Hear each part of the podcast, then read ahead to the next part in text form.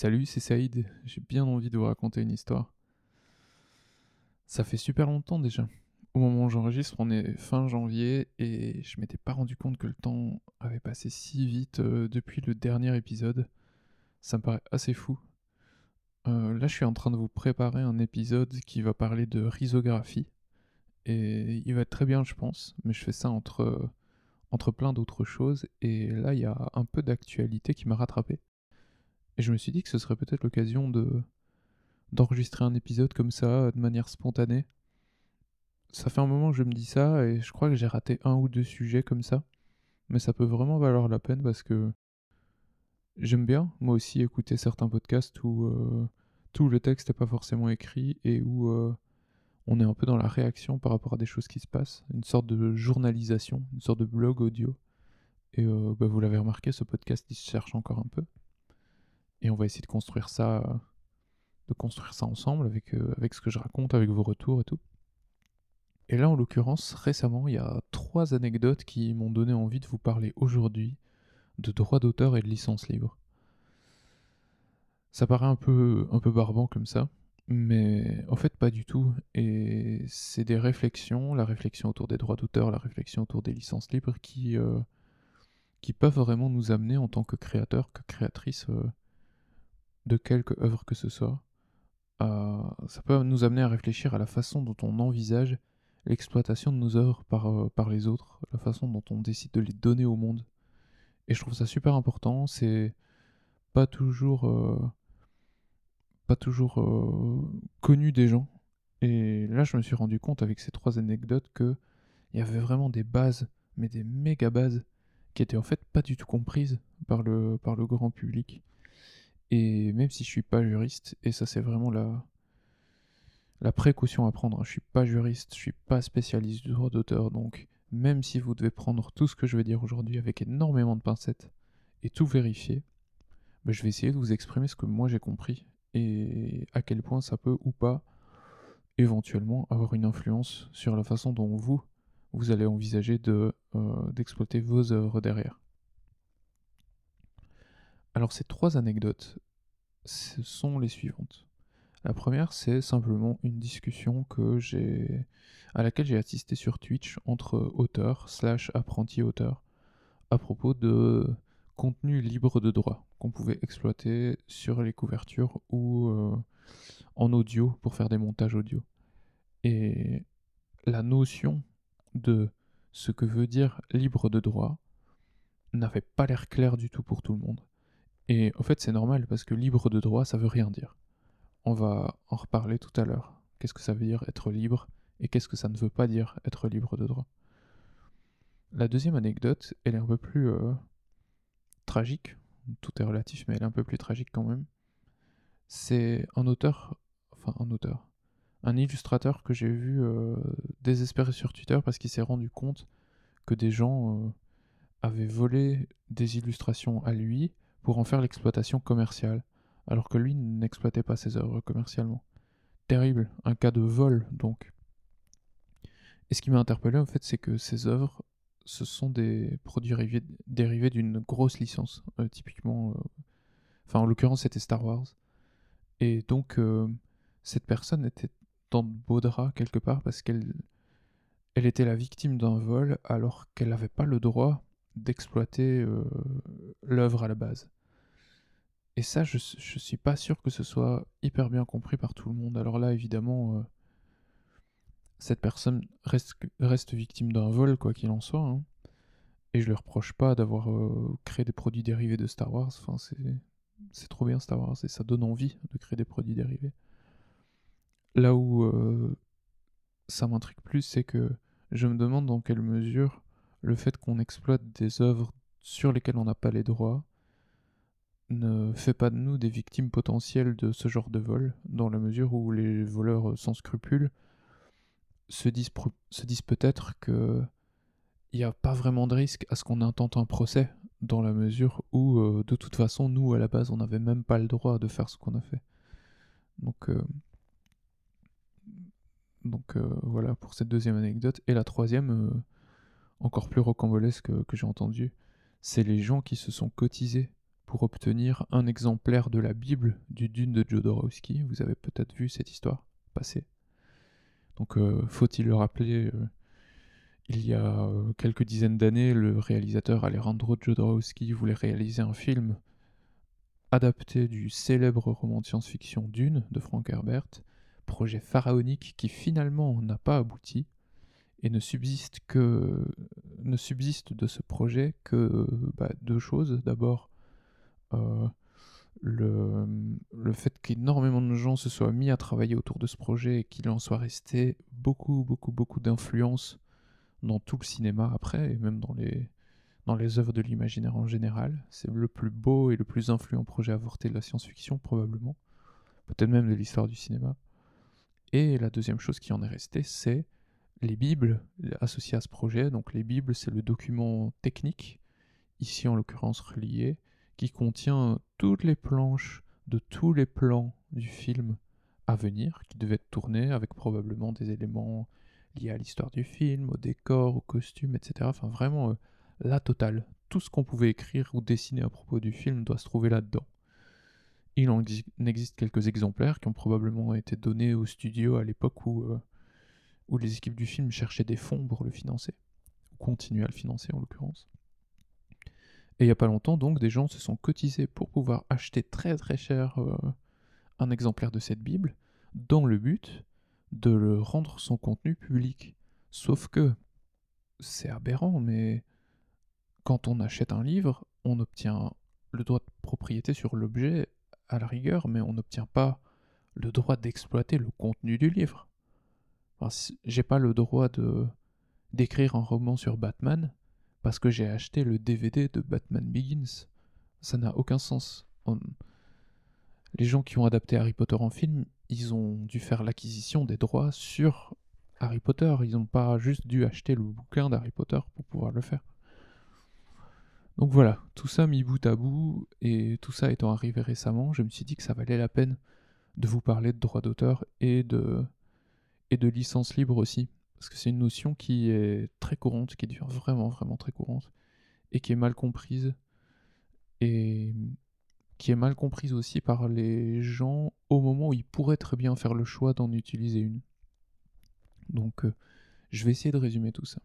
Encore une fois, et je le dirai peut-être encore une troisième après, mais faites bien attention, hein, euh, tout ce que je vous raconte là est limité par ma propre compréhension des choses, même si ça fait longtemps que j'exploite des licences libres personnellement, peut-être que je fais une erreur.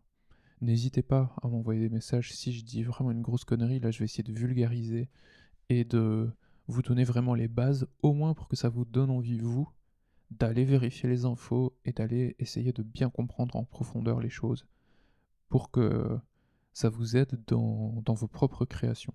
Mais donc, apprendre avec des méga pincettes.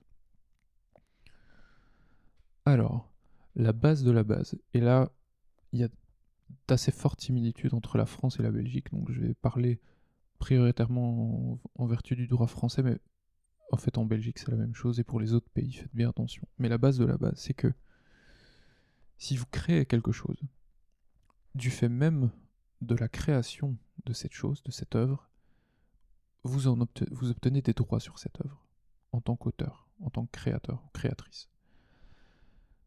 Même si l'œuvre est inachevée, et même si l'œuvre n'est pas diffusée au public.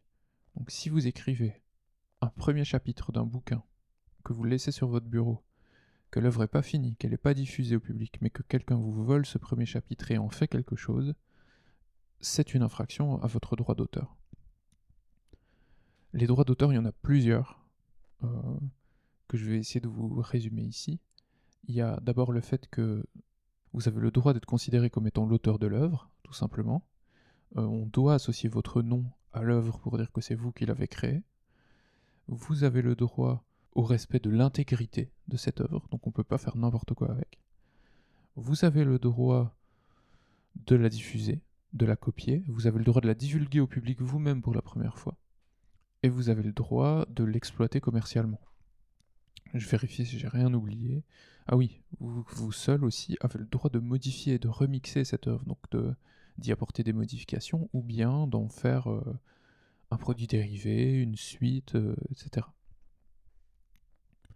Et là, bah, si vous êtes auteur ou autrice, vous vous rendez bien compte d'un truc, c'est que le droit de diffuser votre œuvre, de l'exploiter commercialement et d'y apporter des petites modifications éventuellement, c'est typiquement ce que vous attendez d'une maison d'édition, potentiellement. Donc ce qui se passe dans le cadre d'une maison d'édition, dans le cadre d'un contrat avec une maison d'édition, c'est que vous devez signer un document dans lequel vous cédez vos droits, ceux que vous aviez naturellement obtenus du fait même de la création de votre œuvre, vous devez les céder à une maison d'édition qui aura du coup le droit à votre place de diffuser l'œuvre, de la copier, de l'exploiter commercialement, d'y apporter des petites modifications éventuellement, au moins orthographiques. Hein.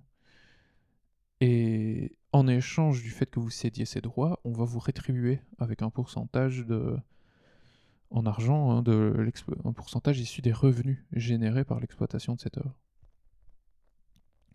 Ça, c'est la méga base. Et du coup, ça a déjà une conséquence, c'est que si jamais vous avez envie, par exemple, euh, de contacter un auteur pour lui demander si euh, vous avez le droit de, j'en sais rien moi, faire un court métrage à partir d'une de ses nouvelles, faites bien attention que l'auteur en question ait encore les droits sur son œuvre. Parce que si il, euh, s'il a cédé ses droits à une maison d'édition, même avec toute la bonne volonté du monde, il peut vous dire oui, vous avez le droit de faire votre court métrage, mais peut-être qu'il n'a pas le droit de vous, donner cette autorisation. Qu'en fait, il a cédé ses droits à une maison d'édition et que du coup, c'est l'éditeur seul qui a le droit de vous donner ou pas cette autorisation-là. Donc faites gaffe. Ça veut aussi dire que dans le cadre d'un contrat d'édition, et oui, je reste euh, un peu focus sur le contrat d'édition, mais euh, si vous si vous êtes musicien et que vous traitez avec une maison disque, ce sera vraisemblablement euh, du même acabit. Eh ben vous allez céder une partie de vos droits et vous n'aurez plus tous les droits sur votre œuvre. Et ça, on ne s'en rend pas forcément compte. Ça peut être pour une courte durée, mais ça peut être pour une durée beaucoup plus longue. Ça peut aller jusque 70 euh, ans après votre mort. Et pourquoi 70 ans après votre mort? Bah Parce que après ce délai, en fait, une partie de vos droits passe dans le domaine public. Donc le, vos droits à vous, donc euh, ce dont j'ai parlé juste avant, hein, diffuser l'œuvre, l'exploiter commercialement, la modifier, la remixer, ces droits vous appartiennent, ils sont transmis à vos héritiers, les autres aussi d'ailleurs, la paternité, l'intégrité de l'œuvre, euh, le droit de divulguer l'œuvre la première fois, ça passe à vos héritiers. Mais après, 70 ans après votre mort, les droits de diffusion, d'exploitation commerciale et de modification, eux, ils deviennent accessibles à tout le monde. On parle d'œuvres qui passent ou qui tombent dans le domaine public. Et là, ça devient super intéressant. C'est pour ça qu'il euh, il y a énormément de, de remix, de remake de Sherlock Holmes, par exemple. Parce que le personnage de Sherlock Holmes, d'Arthur Conan Doyle, est passé dans le domaine public. Et il y a tout un tas d'œuvres comme ça, un peu datées. Jules Verne, par exemple, la plupart de ses œuvres, toutes ses œuvres sont passées dans le domaine public depuis un moment. C'est pour ça qu'il y a autant de films euh, à leur propos. Ça veut dire que tout ça forme un panel de ressources que nous, en tant qu'auteurs, en tant qu'illustrateurs, euh, musiciennes, euh, traductrices, euh, que sais-je, on peut décider d'exploiter librement, quasiment, parce que on a besoin de contacter personne pour pouvoir se lancer dans la création à partir de ces œuvres-là. Attention cependant, euh, certains droits sont incessibles et inaliénables. Je vous parlais tout à l'heure du fait qu'on doit vous associer de façon permanente à l'œuvre, c'est votre droit. Ça, ça fait partie du droit moral. Le droit au respect de l'intégrité de l'œuvre, ça fait partie du droit moral. Divulguer l'œuvre pour la première fois, si je ne me trompe pas également. Eh bien, ces droits-là, les droits moraux, contrairement aux autres, qui sont plutôt des droits dits patrimoniaux, ne sont pas cessibles. Ça veut dire que même pour une œuvre qui passe dans le domaine public, par exemple, on parlait tout à l'heure de Sherlock Holmes, bah, vous n'avez pas le droit de créer une œuvre dérivée de Sherlock Holmes sans dire que Sherlock Holmes à la base est un personnage de Sir Arthur Conan Doyle, et vous n'avez pas le droit non plus de vous montrer irrespectueux de l'intégrité de l'œuvre. Si vous écrivez des... Si Sherlock Holmes commet les plus immondes saloperies dans, votre œuvre à vous, les, les héritiers du, droit moral lié à Sherlock Holmes pourraient se retourner contre vous en vous reprochant euh, devant tribunal de ne pas respecter l'intégrité de l'œuvre d'origine.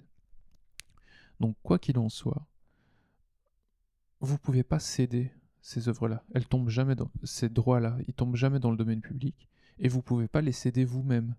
Donc techniquement, vous ne pouvez pas de votre vivant vous-même déposer une œuvre dans le domaine public. C'est faux. hein. Alors bien sûr, il y a des limites géographiques à tout ça. hein. La durée elle-même de 70 ans après votre euh, mort n'est pas la même dans tous les pays. Donc faites attention à ça. Il y a aussi des grosses différences entre des pays comme la France, la Belgique et typiquement les États-Unis, qui fonctionnent plutôt par copyright. Et on va pas rentrer du tout dans, dans ces détails-là, mais disons que là-bas, il semblerait que les droits d'auteur soient plutôt liés à l'industrie et aux, aux sociétés qui gèrent les droits plutôt qu'à plutôt qu'à des individus qui auraient des droits euh, à titre personnel.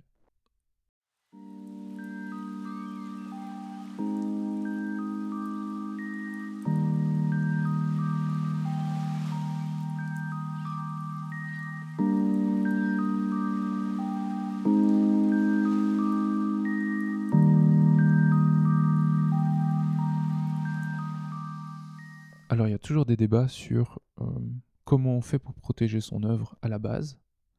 Et il y a des sociétés qui proposent de protéger une œuvre. euh, Il y a des techniques qui circulent, par exemple de s'envoyer l'œuvre à soi-même pour avoir un cachet de la poste qui fait date. Enfin, tout ça c'est extrêmement technique. Ce qu'il faut retenir à mon avis à la base, et là, vérifiez bien cette info, mais c'est que ce qui compte, si vous vous rendez compte que frauduleuse- frauduleusement quelqu'un exploite votre œuvre, c'est d'arriver à prouver que vous aviez créé l'œuvre avant cette personne-là. Comme ça, euh, vous pouvez revendiquer la création originelle de l'œuvre et pas euh, à la place de cette personne. Bon, bah dans le cas où euh, vous diffusez vos œuvres sur Internet, je pense que ça doit être relativement facile d'arriver à montrer que, que vous aviez créé une œuvre à un moment donné. Si pas, bah, faites des sauvegardes sur un disque dur, il y a un eurodatage normalement. Je pense pas qu'il y ait besoin de euh, faire quoi que ce soit de payant pour pouvoir arriver à démontrer, si vous en aviez besoin, le fait que euh, à un moment donné, vous étiez déjà en possession d'une version euh, originale de l'œuvre. Méfiez-vous quand même de ça. J'ai peut-être une vision un peu trop laxiste de la chose, mais franchement, je pense pas. Alors maintenant, ce droit d'auteur euh, super strict, il pose un certain nombre de problèmes. Et on s'en rend compte typiquement avec euh, la personne, l'illustrateur, qui vraisemblablement de bonne foi créait des œuvres dérivées euh, de Star Wars. C'est que dans un certain nombre de cas, on a envie d'exploiter des œuvres à propos desquelles on n'a pas les droits. Et dans un certain nombre de cas, les ayant droit eux-mêmes, ça les dérangerait pas des masses que, que, les œuvres soient exploitées. Enfin, par exemple, typiquement dans le monde, du dans le monde de, de l'imaginaire, il y a énormément de cosplay. Techniquement, un cosplay, c'est une œuvre dérivée à partir d'œuvres originales sur lesquelles les cosplayers n'ont pas les droits. Mais ça viendrait pas à l'idée d'une société de, ou d'une personne qui a des droits d'auteur d'empêcher le cosplay. Parce que ça fait de la publicité, parce que ça contribue à, l'ancrage de l'œuvre dans, euh, bah, dans la pop culture, tout simplement. Et ça contribue vraiment au fait que le public s'appro- s'approprie l'œuvre. Pourtant, ça reste une infraction au droit d'auteur. La culture de l'imaginaire, finalement, doit beaucoup au fait que le public ait envie, comme ça, de s'approprier les œuvres dont il est question. Et en tant que créateur, on pourrait avoir envie que, les gens aient un certain nombre de droits sur les œuvres. On n'a pas forcément envie de, tout fermer, de fermer la moindre possibilité de diffusion, la moindre possibilité de remix ou d'exploitation commerciale. Et comment on fait pour euh, octroyer ces droits-là? Eh ben, il suffit de le dire, en fait. Vous êtes créateur, vous êtes créatrice. Vous avez le droit d'exploiter vos œuvres, comme je vous l'ai dit tout à l'heure, vous avez un certain nombre de droits d'auteur. Si vous voulez en céder certains au public, mais cédez-les, c'est tout. Vous trouvez que c'est cool euh, qu'à partir de vos nouvelles on crée des œuvres dérivées, dites-le. Dites-le, autorisez-le. Il existe sur Internet des démarches qui ont été lancées pour faciliter ça, ce processus de je suis créateur, je suis créatrice, je veux donner aux gens un certain nombre de droits sur ce que je crée, comment je fais. C'est ce qu'on appelle, bah, par exemple, les plus connus sont les licences Creative Commons. Les licences Creative Commons, c'est quoi? Vous avez certainement déjà croisé les petits badges CC quelque chose sur des articles de blog, sur Wikipédia, un peu partout. C'est de plus en plus courant. Ce sont des... C'est une organisation qui a créé un certain nombre de licences qui vous permet au choix dans un panel de sélectionner un certain nombre de droits que vous choisirez de céder à votre public et d'associer à cette liste de droits que vous donnez un petit texte de vulgarisation qui explique exactement les droits que vous leur donnez, un texte juridique qui va bien derrière et un petit badge sous forme de petite pastille qui permet de signaler très facilement, de manière iconographique, quels sont les droits d'exploitation de l'œuvre que vous créez. Et donc c'est génial, parce que vous pouvez choisir par exemple euh, d'autoriser facilement euh, les gens à partager votre œuvre, mais pas à l'exploiter commercialement. Ou bien à partager votre œuvre, même commercialement, uniquement si le produit dérivé de l'œuvre est euh, lui-même partageable à son tour pour créer des espèces de chaînes d'œuvres libres, comme ça. Alors en fonction du degré de, d'autorisation que vous donnez, on considérera que la licence est libre ou bien de diffusion libre. Mais, euh, mais c'est ça l'idée. l'idée c'est je suis auteur, je veux accorder des droits facilement sur l'exploitation de mon œuvre au public. Eh ben, peut-être que dans le panel de licences qui existe, je vais en trouver une qu'il suffit d'appliquer à mon œuvre.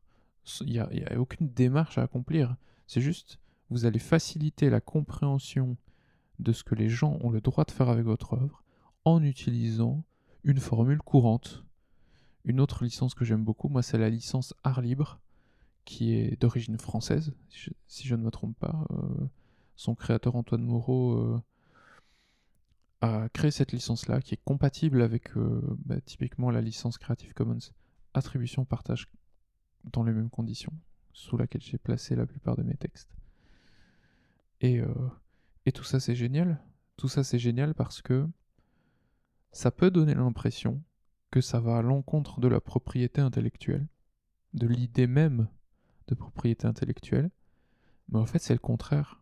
Au fait, quand vous vous intéressez aux licences libres, vous êtes forcé de vous intéresser à la nature de vos droits en tant que créateur, créatrice de contenu. Et vous pouvez sélectionner à la carte, et de façon beaucoup plus précise qu'en fermant tout de base, les droits que vont avoir les gens qui vont recevoir votre œuvre. Et ça, c'est extrêmement... Enfin, c'est génial, parce que d'une part, vous devenez plus pointu dans votre compréhension de, votre propre œuvre et de son exploitation, mais en plus, au lieu d'interdire aux gens de faire certaines choses avec votre œuvre, vous les encouragez, vous leur donnez la possibilité de faire certaines choses et pas d'autres. Ça devient permissif au lieu de devenir d'avoir la forme d'une interdiction. Et ça, moi, je trouve ça très fort, très fort. Personnellement, j'ai opté pour des licences libres euh, très ouvertes. Donc, je le disais tout à l'heure, je combine à la fois la licence art libre et le partage dans les mêmes conditions de, euh, des Creative Commons. Et c'est très bien, ça me va très bien. Alors bien sûr, ça pourrait vouloir dire que quelqu'un euh, va créer une œuvre payante sur base de mes nouvelles. Mais après tout, après tout, pourquoi pas? Quels sont les risques finalement?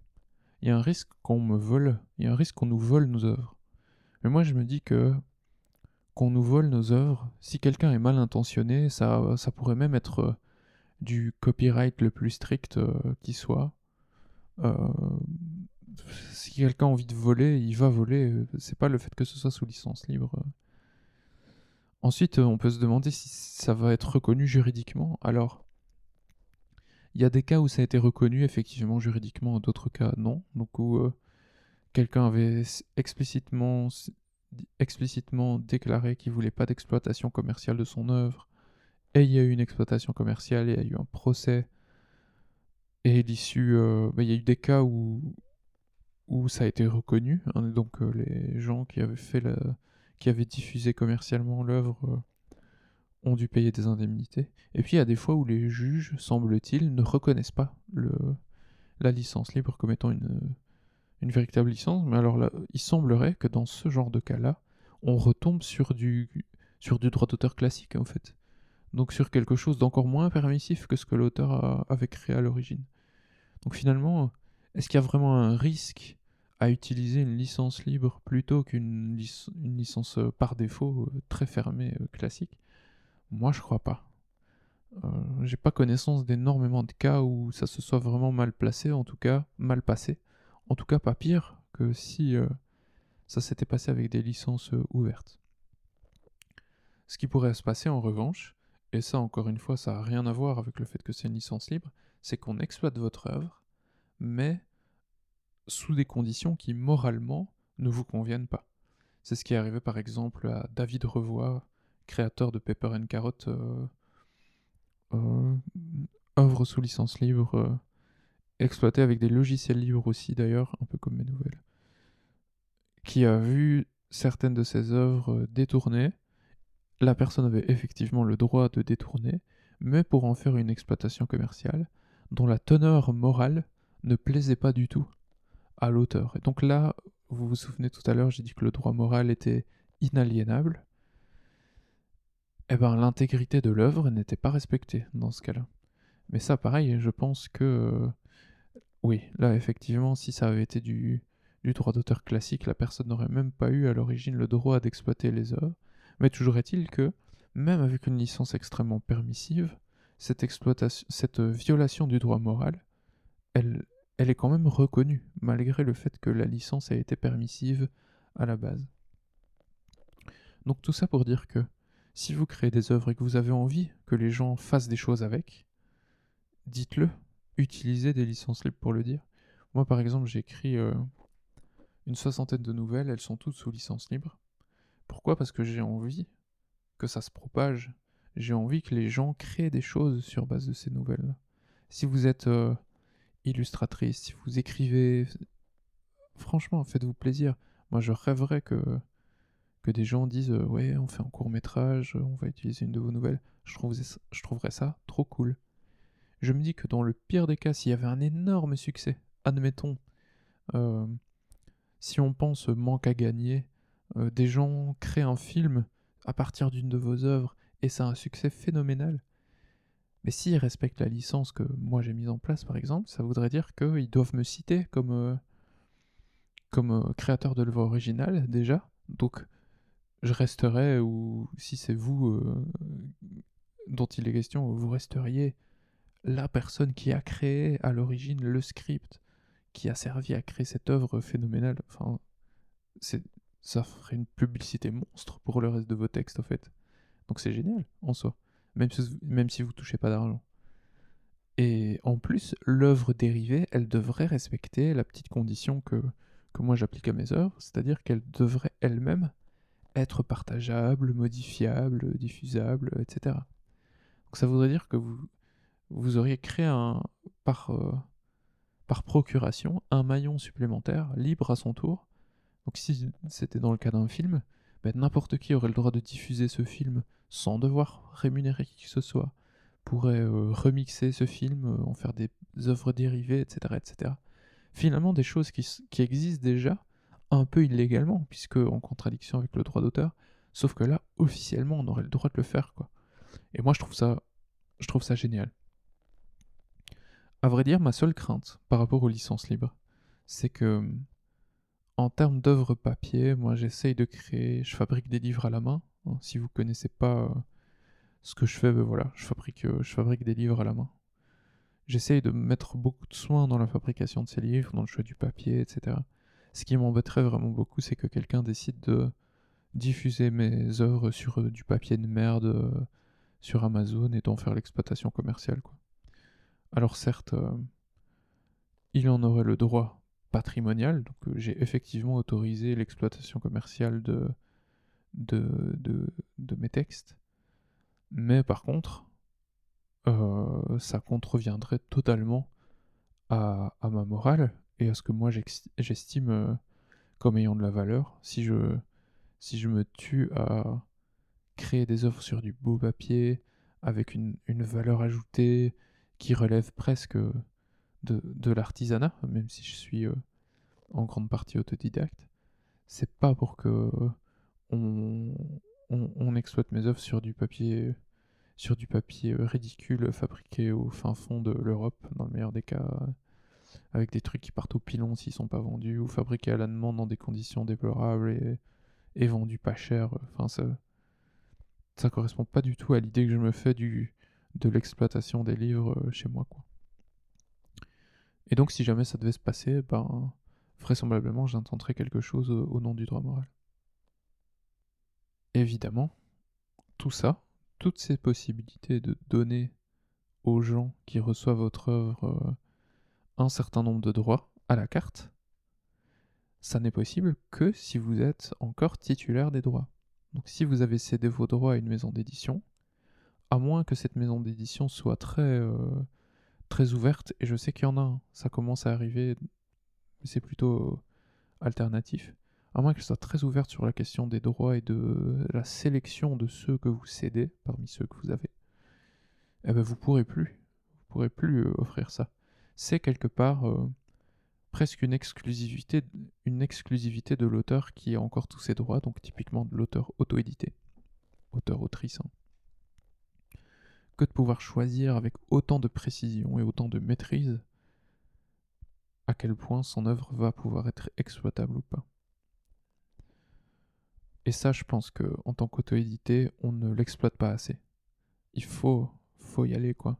Moi, je pense, je suis convaincu que si mes œuvres n'avaient pas été libres et en plus diffusées gratuitement, parce que c'est c'est deux choses différentes. Hein. Vous pouvez euh, euh, créer une œuvre payante, mais décider de la placer sous licence libre.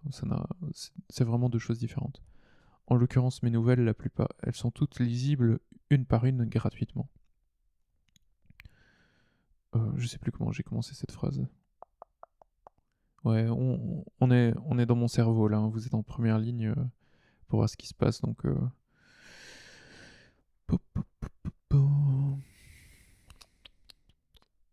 Qu'est-ce que je racontais? Je suis pas sûr que ça va rester au montage, hein, ça. Donc l'exploitation de vos textes un par un, oui. Quand on est auto-édité, on a l'opportunité de laisser aux gens un certain nombre de droits. Pour ma part, je suis convaincu que si j'avais pas donné accès dans un premier temps gratuitement à mes textes et en plus sous licence libre, donc euh, en disant aux gens explicitement allez-y si ça vous plaît, euh, donnez l'ebook à donnez l'ebook à vos copains. Enfin, je pense que si j'avais pas joué cette carte là, euh, mes œuvres elles se seraient beaucoup moins diffusées que qu'en réalité, ce qu'elles ont fait finalement. Donc réfléchissez bien à ça. Une dernière chose dont je voulais vous parler, et ça fait aussi partie du droit moral, donc du droit inaliénable, c'est le droit de repentir. Donc a priori, même si vous avez un contrat avec une maison d'édition, vous avez le droit à un moment donné de euh, dire que vous ne souhaitez plus, pour des raisons morales, que ce soit l'exploitant des droits actuels qui continue à diffuser votre œuvre. On en entend parler un tout petit peu pour le moment parce qu'il y a dans le milieu de l'édition francophone énormément de rachats de maisons d'édition par un même groupe. Et certains auteurs, semble-t-il, certaines autrices, envisagent de faire valoir ce droit de repentir pour demander à ce que leur, éditeur, racheté par un grand groupe donc, n'ait plus le droit de diffuser leurs œuvres parce que euh, les conditions d'exploitation ne leur conviennent plus. Il faudra arriver à le prouver, que là, pour le coup, il faut vraiment voir avec des spécialistes euh, juridiques de la question, mais en tout cas ce droit existe. Sachez simplement qu'il semblerait qu'il y ait des indemnités à payer en fonction de, du préjudice que vous faites subir à l'exploitant des droits, du fait euh, de, de vous retirer finalement de l'exploitation. Mais ce droit existe. Je pense que j'ai fait à peu près le tour de, de ce que je voulais dire à propos des licences libres. Euh, merci à toutes les personnes qui créent du contenu libre et qui donnent de l'inspiration pour créer des œuvres dérivées. Vous allez voir que si vous essayez de vous lancer là-dedans, euh, c'est vraiment trop fort. C'est vraiment trop fort. En plus, je sais qu'il y a un côté un peu risqué quand on est auteur soi-même ou créatrice ou peu importe. Il y a un côté un peu risqué, mais en même temps, ça fait tellement plaisir quand on voit que quelqu'un a, a lu nos textes ou a vu nos illustrations et a choisi d'en faire quelque chose. Souvent, ça se fait dans, ça se fait dans la gratitude, ça se fait dans le, ça se fait dans le partage. Donc c'est, c'est trop bien. C'est vraiment trop bien. Faites des licences libres. Intéressez-vous aux droits d'auteur, intéressez-vous à vos droits. Et si vous estimez que le public a le droit de faire des choses avec vos créations, dites-leur, dites-leur. Allez voir le site des Creative Commons, c'est super bien fait.